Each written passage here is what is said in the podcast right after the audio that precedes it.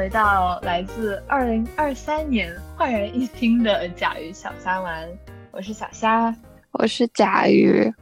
在上一次更新和这一次更新之间，甲鱼和我都经历了人生中的一个重要的里程碑，也是一个新的阶段的开始，也就是我们都开始了自己的第一份全职工作。聊一聊这段时间的一些感悟、一些小心得，希望大家都有在认真的生活。I know we've been doing that and have been reflecting a lot with all the crazy changes that's been going on lately. So we're excited to be back and we're excited to have all of you listen to us again. Yay! Um, yeah. 就前几个月我们都在逐渐适应工作的节奏，然后在算是在新城市，新城市 for me，但是小虾还是之前的地方，but I'm sure it still feels different。我们这次可以来差不多 catch up 一下，and then um kind of talk about what has been going on in our lives。And I think the biggest thing and biggest transition, of course, um, is work. Um, so I think 这一期我们可能会主要就是在这几个月工作方面的一些经历啊，reflections 啊、um, 来展开。So，嗯，嗯、um,，小虾，我知道你刚 hop off your first case，hop off，maybe roll off。Um, yeah. And I have been doing a couple deals here and there. It's been lighter um after the beginning of this year. Um, 但是就很好奇 any insights, reflections, and maybe just to start off, maybe we can um, give off like a 30 second synopsis of 我们的 case 的内容是什么样的。好呀，对我就是上周五结束了我的第一个项目吧。然后呢，我这一个项目是一个呃 non-profit industry 的项目，然后做的内容主要就是 帮助我们的客户，嗯，在运营模式上面进行一些提高。就比方讲，这个客户他本身最传统的项目类型是，啊，小规模的、比较单一的时间跨度也比较小的那种类型的项目。然后呢，随着他不断的发展呢，他的项目就越做越大，然后牵涉的团队也越来越多，所以他在项目管理方面。嗯，具体来说就是它的 governance model，它的团队结构，它的一些 roles and responsibilities，谁做什么，然后 decision rights，就是如果出现了问题，谁是那个负责的做决定的，嗯，代表人吧，可以这么理解。我们这个项目主要讨论解决的就是这一些类型的问题，嗯，然后最终产出了一个，嗯，可以给我们客户内部的一些项目经理用的一个。使用手册吧，算是，然后和他同时也做了一个偏战略性的一个文件，然后这是我主要负责的部分吧，主要就是解释说，除了这个手册本身，还有哪些重要的其他需要考量到的地方。You already have this playbook. What do you need to make sure it sticks? Right？就是。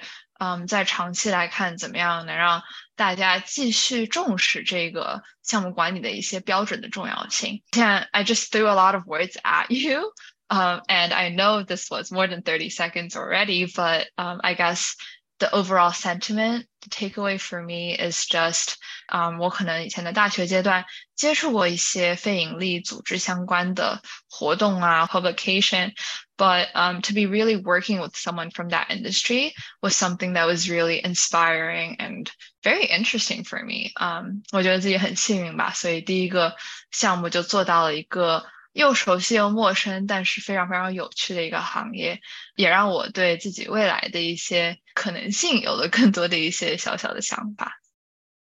Cool, cool. Um, yeah，就是在我们上项目之前都会填嗯 survey，然后每个 office 会不一样，所以我在三番的嗯 case mix 会跟在 DC 的很不一样。But 嗯，yeah，我当时也看到了几个 pro bono 项目，and I've always really been interested in getting involved in one. So that's that's super cool. Yeah, I think um, there are definitely a lot of different types of pro bono cases. Um, 然后给我们的 听众伙伴们解释一下，就是 pro bono 的意思，就是说我们是免费给这个客户提供服务的，是不收费用的。所以说这些客户一般来说都会在社会组织啊，就是非盈利这样的一些啊类型里面。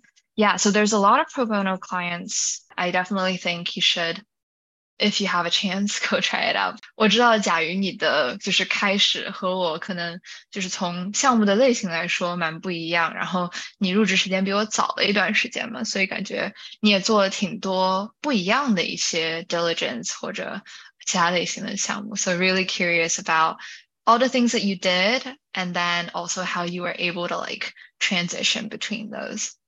我去年确实，我去年做了很多 due diligences，我可能可以大概介绍一下吧。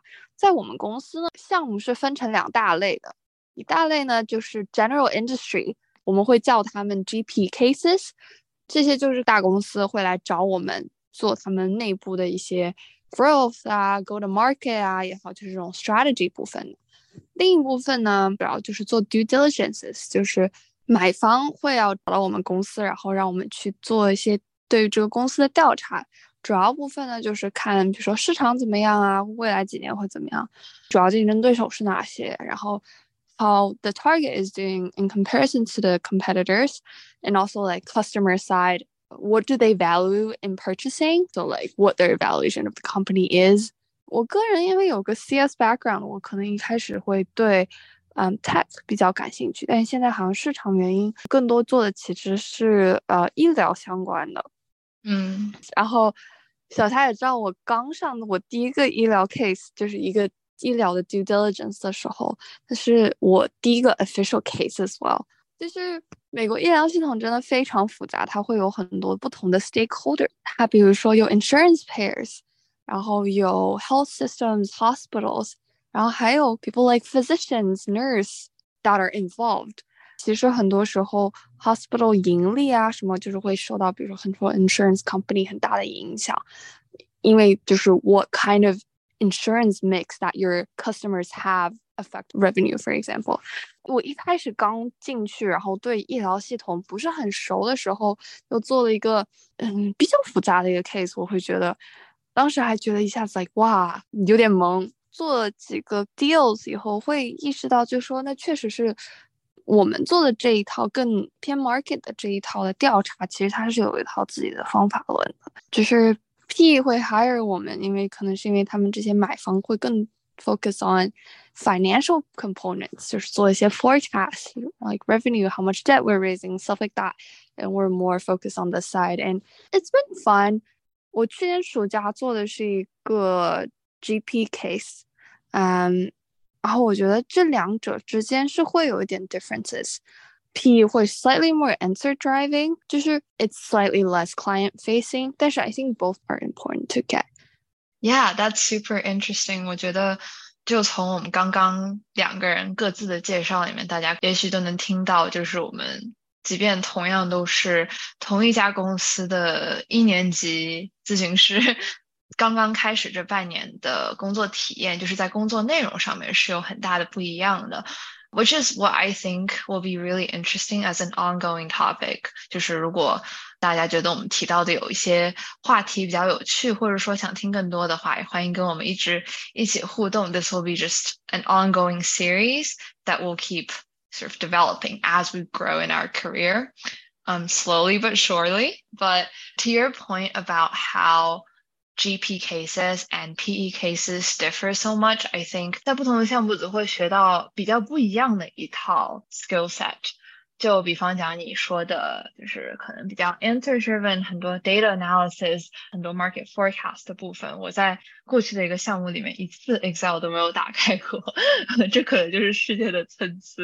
I'm realizing how far I still have to go and how much I have to learn, both in terms of skills and like knowledge of different industries. So, yeah, it'll be an interesting ride for sure. Yeah, I agree.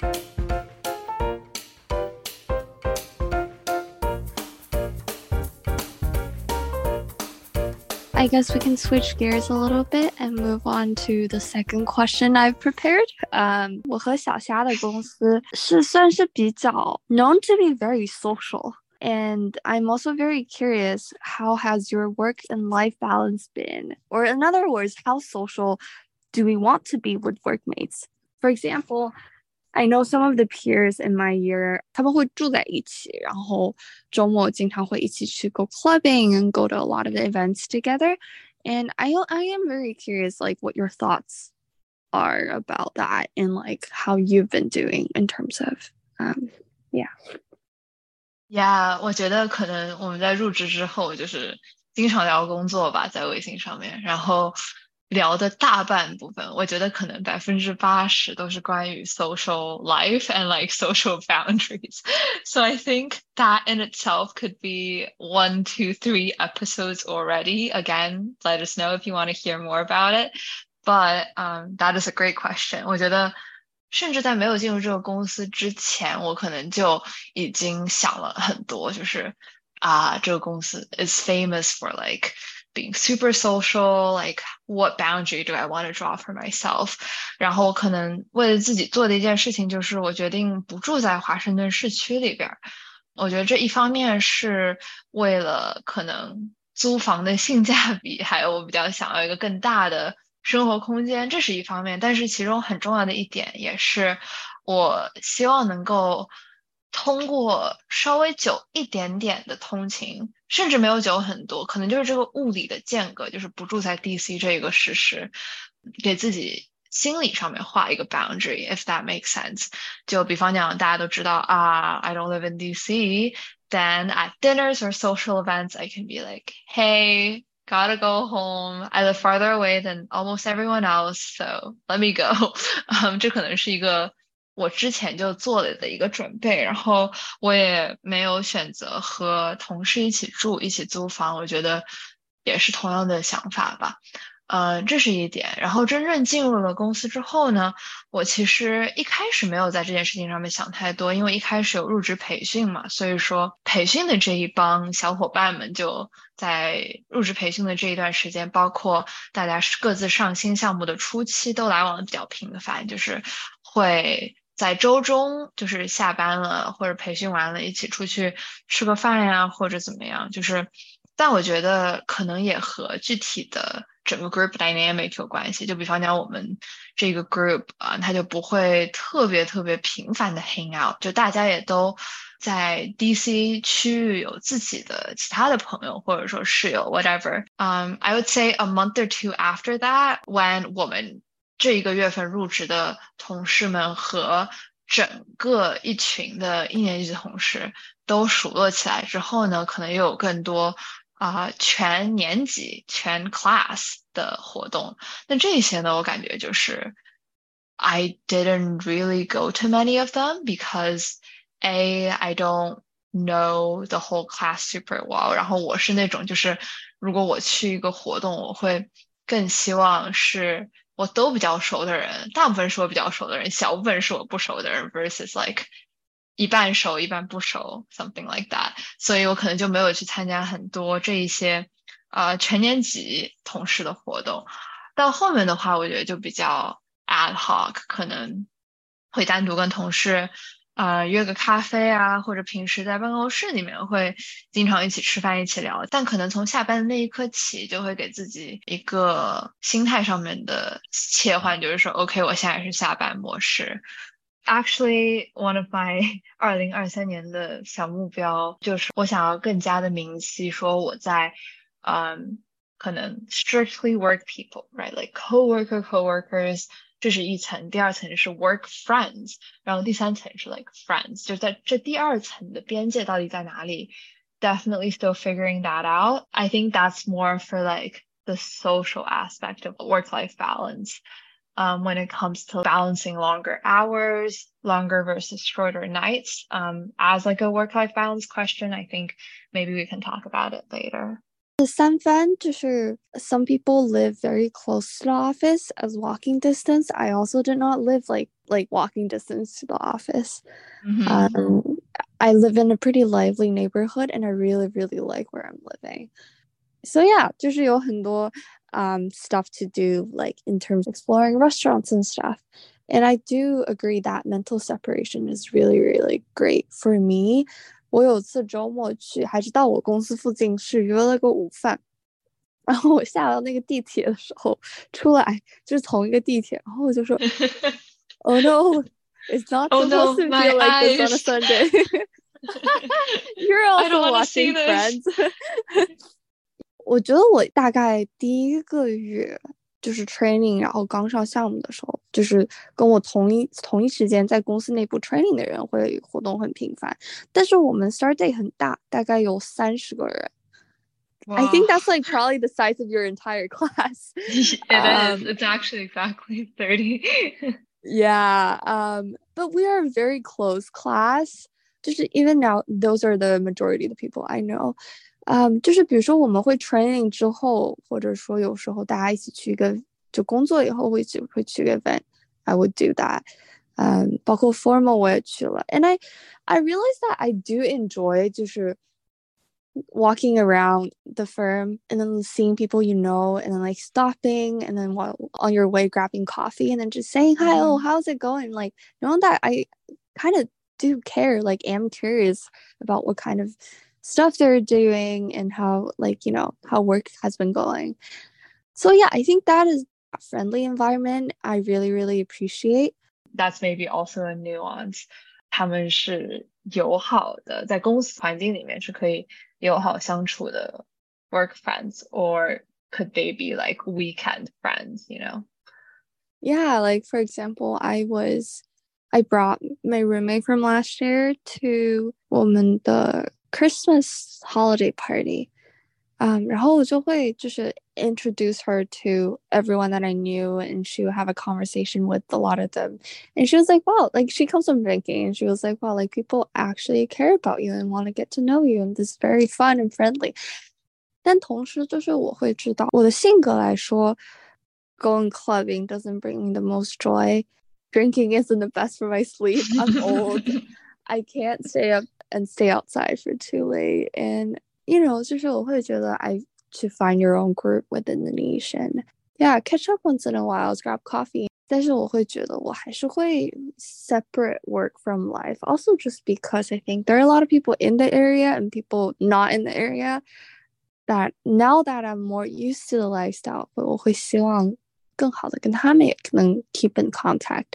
And I'm not the most extroverted person. There's only so much I can do yeah. to catch up on in a little while. So 可能我会意识到，嗯，我可能在里面不会有任何 best friends。And like let's say around seventy percent of the people aren't gonna be here in two to three years，就是大家都会去不同的地方。就是我觉得更多意义在于，就是你现在在一个很 friendly 的 environment while you're at it。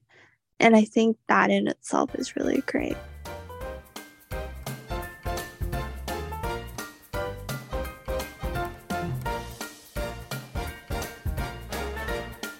I think you you just had a lot of really really interesting points to the point of also having like friends who are not from the same firm in the area. I think that's almost the most important thing to make sure that we still have some perspective on our lives, right? Because something that I realized even coming home every day to like um, check in with my roommate and see how her day is going, I realized that I was starting to use words and I was starting to talk in a certain way that I always do with my colleagues and my colleagues always do with each other because 可能我们公司的人就这么讲话的，在某一种意义上面，所以能跟不同的背景的人，嗯、um,，to be able to communicate effectively about work and life is a skill that I never want to lose. Even this morning，啊、我跟我爸打电话，然后呢，我在试图跟他解释我这种类型的公司是怎么运作的，它的商业模型是怎么样的，能跟自己的父母、跟不在这个行业里边的朋友能。嗯，解释自己在做什么，并且也能够和他们有着不同程度的共鸣，我觉得是一件非常非常重要的事情。Yeah, I certainly agree. And I guess has how you envision your future in the next couple years shifted um, now that you're a couple months in? 在你工作了大概三四个月以后，你对于未来的展望有没有任何变化？嗯，我觉得，与其说是有变化，我觉得还不如说是， 嗯，可能 以前给自己比较模糊的，一二三四五六七八个选项，现在还是一二三四五六七八个选项，就是 选项的数量没有减少，就我依然不知道自己具体是要走哪一条路，if you will，嗯，但是我可能觉得对于这好多好多条路的理解会稍微更清晰一点。And what I mean by that is maybe just oh, maybe I want to work for a nonprofit one day, right? That is path number, I don't know, like five in no particular order. Okay, it's not my fifth favorite thing. I don't know what my preferences are really. Um, 但是呃，我可能以前会觉得，oh, I want to do nonprofit. Why? Um, they help people and they make an impact and they're really cool and they're driven, they're passionate, right? I still know all of those things. I think that hold true. But um, after, for example, working on my first case, I feel like 可能除了说哦，非营利组织的人都是这样这样这样的，我可能更了解到了说哦，他们可能一般来说大一点的非营利组织内部结构通常是这样这样这样，他们有一个项目的部门，他们有一个负责这个 donor relationship，负责这个捐赠方关系维持的，对吧？他们通常有。很多层的管理机制，然后呢，他们可能在资金分配上面有这样这样的特点，而所有的这一些背景信息呢，促成了他的工作环境会有这样这样的文化，或者说这样这样的 norms。This still sounds pretty vague. Um, I know that, but at least it's a little bit more clear. 所以其实可能更多知道那 what exactly their work looks like, um, the content, the hours, and like kind of the problems they run into would actually be very, very helpful in deciding on that industry. But yeah, I agree. I also don't really know um, exactly what I want to do in the future.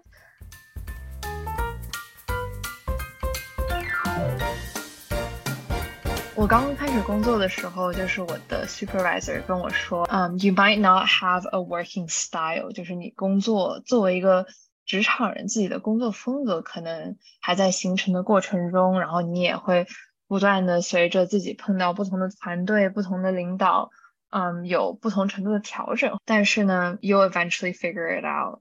So on that note，你有没有就是 Did you learn anything new about your own working style, your preferences, or what matters a lot？不管是好的还是不好的，可能对我来说有一种。 有一个团队的感觉是很重要的，无论我在这个团队中扮演着什么样的角色吧。Oh, that's great. I think for me，从开始到现在，其实换了三个不同的 supervisor And yeah, um, each of them has a very, very different working style. 我的第一个 supervisor 会每天早上发一个 list of items for me to do。然后第二个 supervisor 会很 detailed 的 check 我的 work。 然后我工作时间可能最长的一个 supervisor，反而是那种，呃，也不能说他划水吧，但他很 hands off，他会给我基本上我们俩就 split up work，然后他就是大概 check 一下就可以了。然后我会，就是我会反而会 take 更多 control and communicating with her。And for me, I realized that ownership over my work, kind of a feeling of visibility and control a little bit over 有一个比较清晰的预期，说我有这些事情要做，他们每一件事情大概是需要这样这样的时间，我为了达成他们需要做这样这样的事，就是心里面有谱，可能嗯，对于规划自己的一天会比较重要。Yeah, that that makes a lot of sense, and I agree with that. 不管是多小的一个部分，只要是感觉自己能够 to to be able to feel like you're the expert and you're the person who knows and owns this section the best um, is a really good feeling. I think that also drives a lot of motivation. Yeah. 还挺有成就感。yeah, yeah.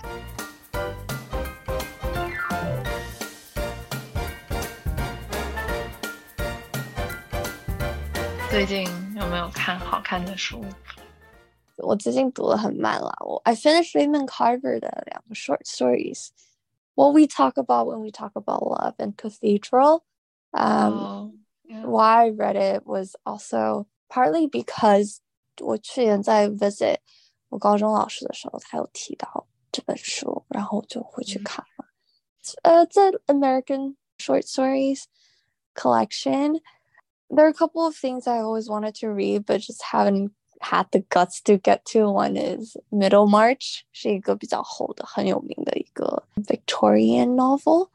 嗯，还有一个我之前有个学长推荐过《A Gentleman in Moscow》。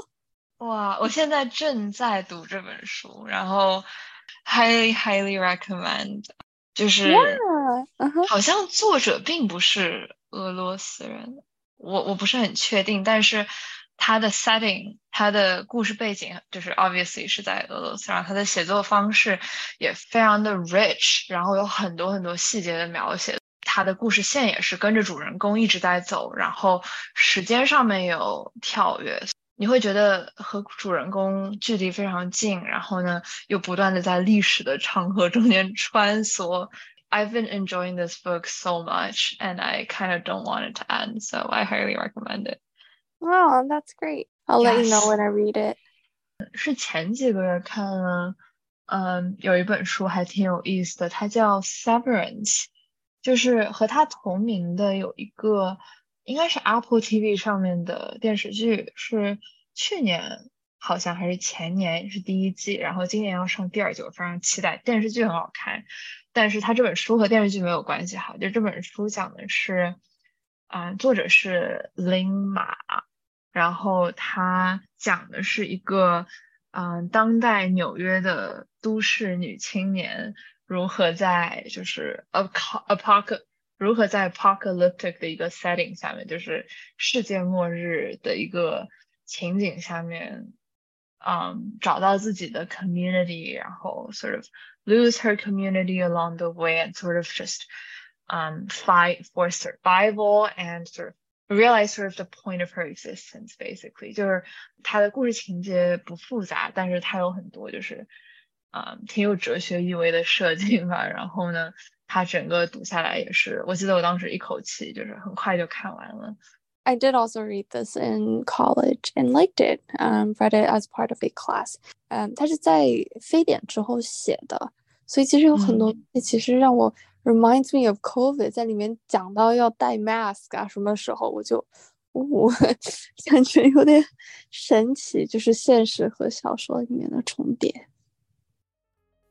这是我们新年的第一期，在工作以后可能确实更新的频率会低一点，然后可能在生活里发生新变化的频率也会降低一点。但是，whenever we have new thoughts, um, we will definitely try to share it on this platform. And yeah, stay in touch. Stay tuned. 谢谢大家，然后我们下次再见。拜拜。